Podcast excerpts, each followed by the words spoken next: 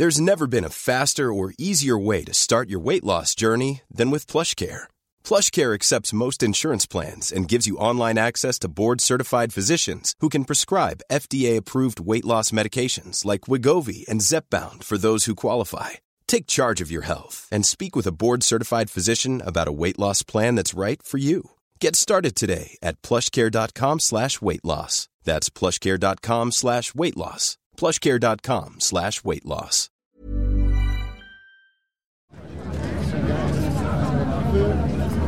Bonjour et bienvenue dans ce nouvel épisode de Crampon Maudit qui remonte cette fois aux prémices de la Coupe du Monde, en 1938, pour la deuxième édition qui aura lieu en France. On est quelques mois avant la Deuxième Guerre mondiale, et malgré l'Anschluss survenu trois mois plus tôt, l'Allemagne arrive sans l'Autrichien Matthias Sindelar, l'avancante le plus élégant de l'époque.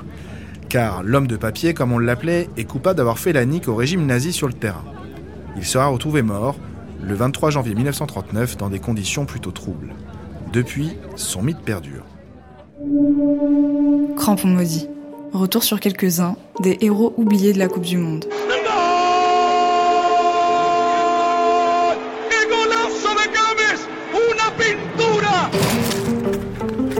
Silva, Byron Moreno, la Corée du Nord, Ali Benasser, Edouard Salah. Crampon maudit.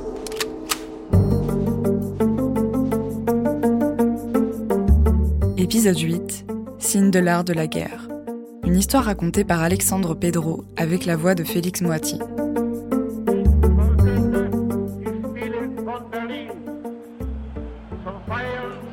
Tendent leurs bras vers la tribune officielle, mais le cœur n'y est plus, et leur salut hitlérien ressemble plutôt au geste de détresse des naufragés avant la noyade.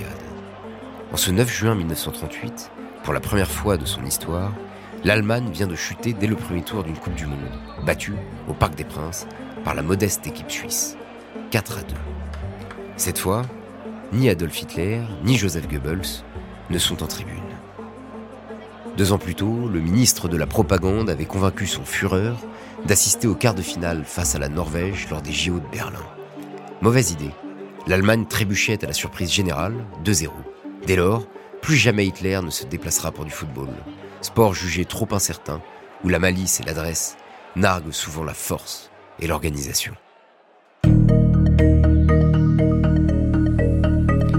Mais en 1938, l'Allemagne avance sûre d'elle et de sa force nouvelle. Le 12 mars, l'ancien peintre paysagiste de Vienne a envoyé ses blindés envahir sans la moindre opposition son pays natal. Avec l'Anschluss, l'Autriche n'existe plus, sa sélection non plus. Bien que qualifiée pour le mondial français, la Wunderteam déclare forfait et ses meilleurs éléments doivent renforcer la Nationalmannschaft qui compte bien ainsi venger l'humiliation olympique.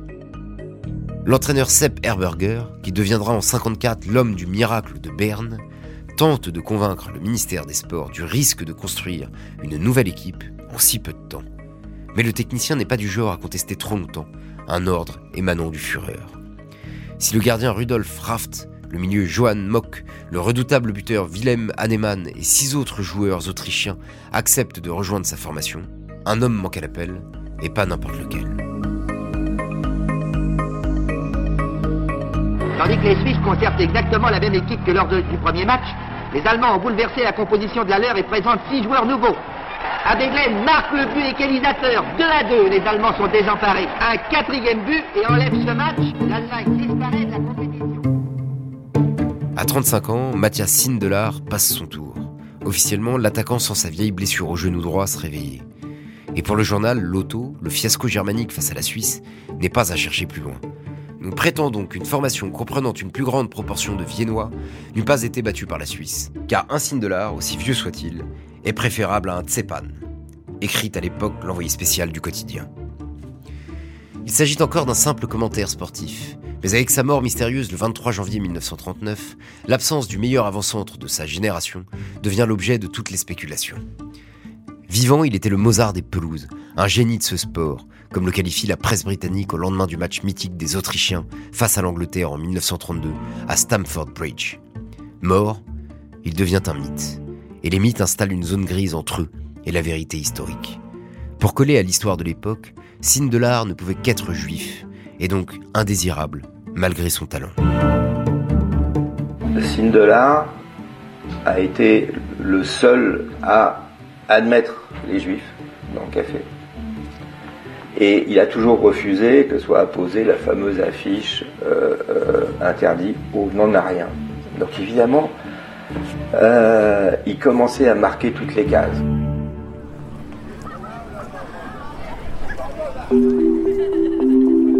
Les faits offrent une autre version.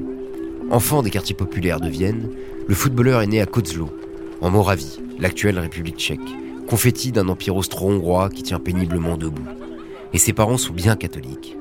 Si Mathias Sindelar n'a pas disputé cette seconde Coupe du Monde, quatre ans après une demi-finale controversée perdue contre une Italie arbitrée à domicile, c'est surtout parce qu'il a dit non.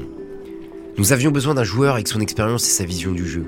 Mais je sentais bien que quand il refusait nos invitations pour nos camps d'entraînement, c'était surtout en raison de son rejet du régime politique de l'époque, expliquera Herberger bien des années plus tard.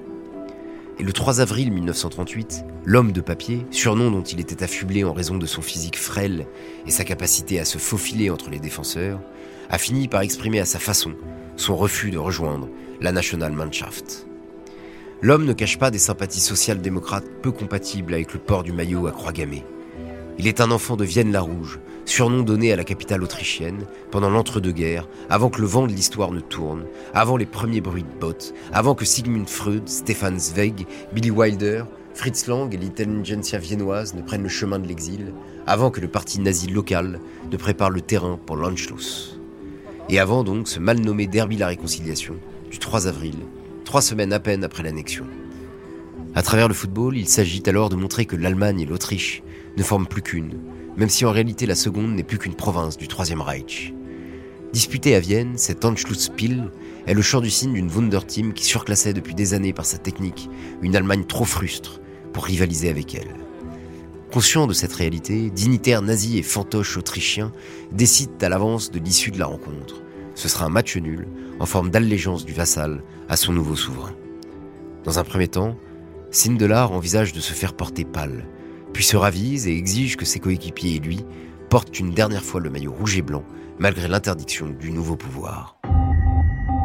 Premier acte d'insoumission à l'occupant, première ligne d'une légende qui dépeint encore, près de 80 ans plus tard, Mathias Sindelar comme le footballeur qui défia Hitler, et comme un résistant, en crampon, avant l'heure. Mais c'est sans doute lui prêter des intentions qu'il n'a jamais réellement formulées. Sindelar était peut-être trop orgueilleux pour ne pas gagner devant plus mauvais que lui, trop facétieux pour ne pas se payer la tête des nouveaux maîtres du pays et de leurs affidés. Pourtant, pendant une grosse heure, il joue la comédie et respecte le scénario qui a été établi au préalable. Comme toujours, il dribble, virevolte et régale le public du stade du Prater, mais au dernier moment, son pied tremble et il expédie le ballon loin des cages adverses. Trop gros pour être vrai, pensent des spectateurs goguenards. Et puis l'homme de papier retrouve enfin son adresse légendaire, ou plutôt siffle la fin de la mascarade en marquant à la 70e minute. Silence de mort dans le stade. Faut-il applaudir le talent retrouvé de l'attaquant?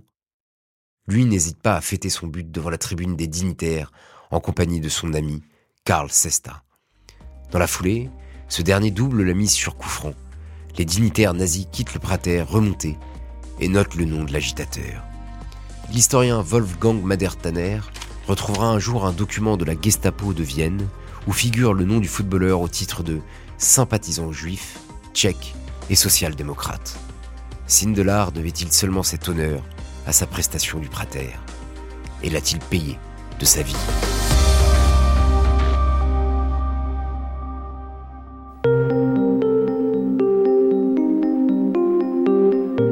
84 ans plus tard, cette dernière question reste toujours sans réponse.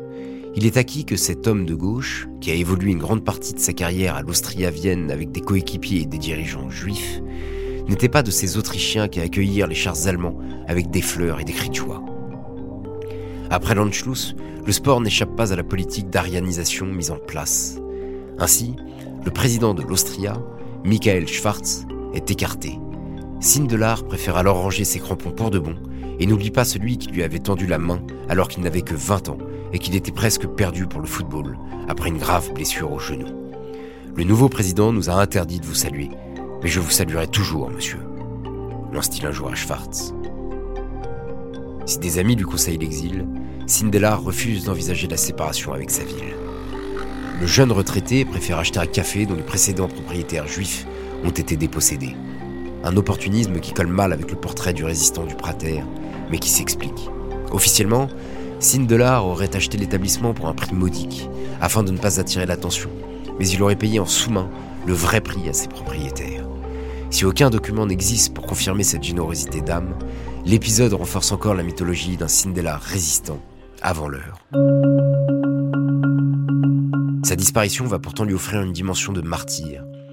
Le matin du 23 janvier 1939, Mathias Sindelar est retrouvé mort dans l'appartement au-dessus de son café. Il est nu, et on découvre à ses côtés le corps sans vie d'une jeune femme. Camilla Castagnola a souvent été présentée comme la fiancée juive de l'ancien attaquant, ou comme une prostituée. Elle n'était rien de tout ça. Camilla était une serveuse italienne rencontrée dix jours plus tôt. Officiellement, Mathias Sindelar et Camilla sont morts d'une intoxication au monoxyde de carbone, comme Émile Zola et tant d'autres. Mais le contexte de l'époque et la rumeur disant Sindelar dépressif et traqué par la Gestapo locale plaident pour la version, tout aussi tragique mais plus romantique, d'un double suicide entre amoureux. Une troisième thèse, quant à elle, favorise l'idée d'un assassinat politique. L'insolent aurait payé pour sa prestation lors du match du 3 avril 1938. Mais aucun élément n'existe pour corroborer cette dernière version.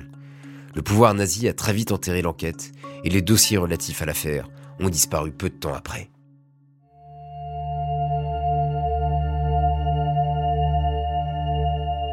2003, un ami de Sindelar révélait dans un documentaire de la BBC qu'un fonctionnaire avait été soudoyé pour enregistrer la mort du footballeur comme accidentelle, afin que des funérailles nationales lui soient réservées. Selon les règles nazies, une personne assassinée ou suicidée ne pouvait pas recevoir ce genre d'hommage. Au milieu des drapeaux frappés du svastika, ils sont ainsi 15 000 Viennois à rendre un dernier hommage à celui qui a incarné jusqu'à son dernier souffle une certaine idée de leur ville. Le célèbre critique de théâtre Alfred Polgar écrira alors Pour lui, vivre et jouer au football dans une ville opprimée, détruite et tourmentée, en n'étant que l'ombre répugnante de lui-même, signifiait ne pas être à la hauteur de Vienne. Depuis, Mathias Sindelar est bien plus qu'un simple footballeur de génie.